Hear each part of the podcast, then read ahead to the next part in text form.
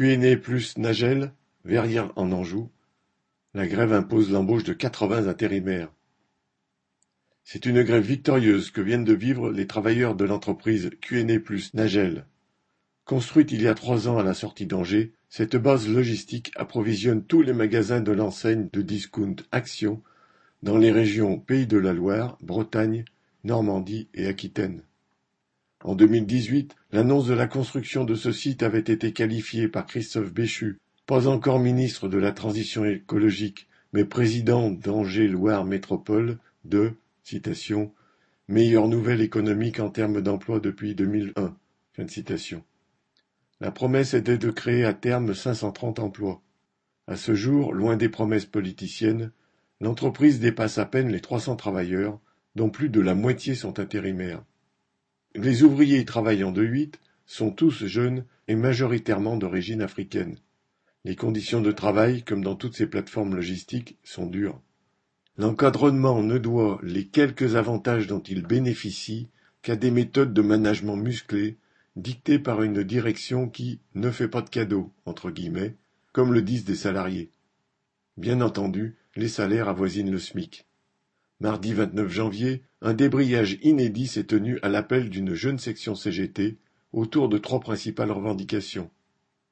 Le refus de voir augmenter les cadences pour obtenir une prime de productivité de 110 euros, l'embauche en CDI de 95 intérimaires, une augmentation générale de 250 euros.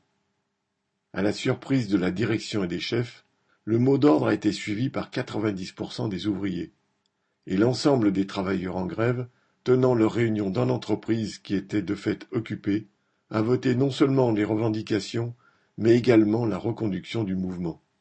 Afin d'inquiéter les travailleurs intérimaires, la direction a exercé sur eux, conjointement avec les directions des agences d'intérim, une oppression constante.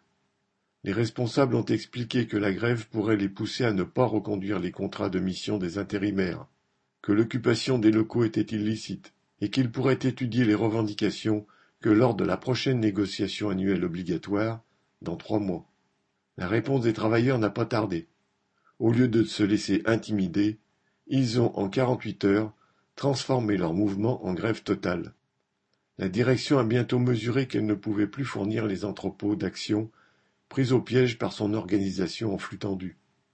Après de nouvelles menaces exercées en commun avec les dirigeants des agences d'intérim, elle a fini par concéder la transformation en CDI de quatre-vingts emplois intérimaires, mais aussi le retrait du projet d'augmenter les cadences. Elle a aussi accepté d'augmenter la prime mensuelle de 130 euros, qui passe donc de 110 à 240 euros.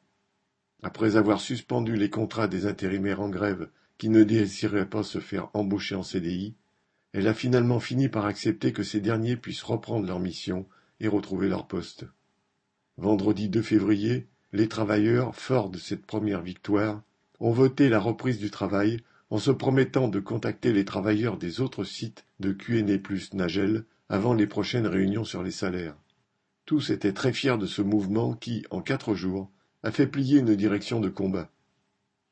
Le sentiment était unanime que les choses ne seront plus jamais comme avant, entre guillemets. Correspondant Hello.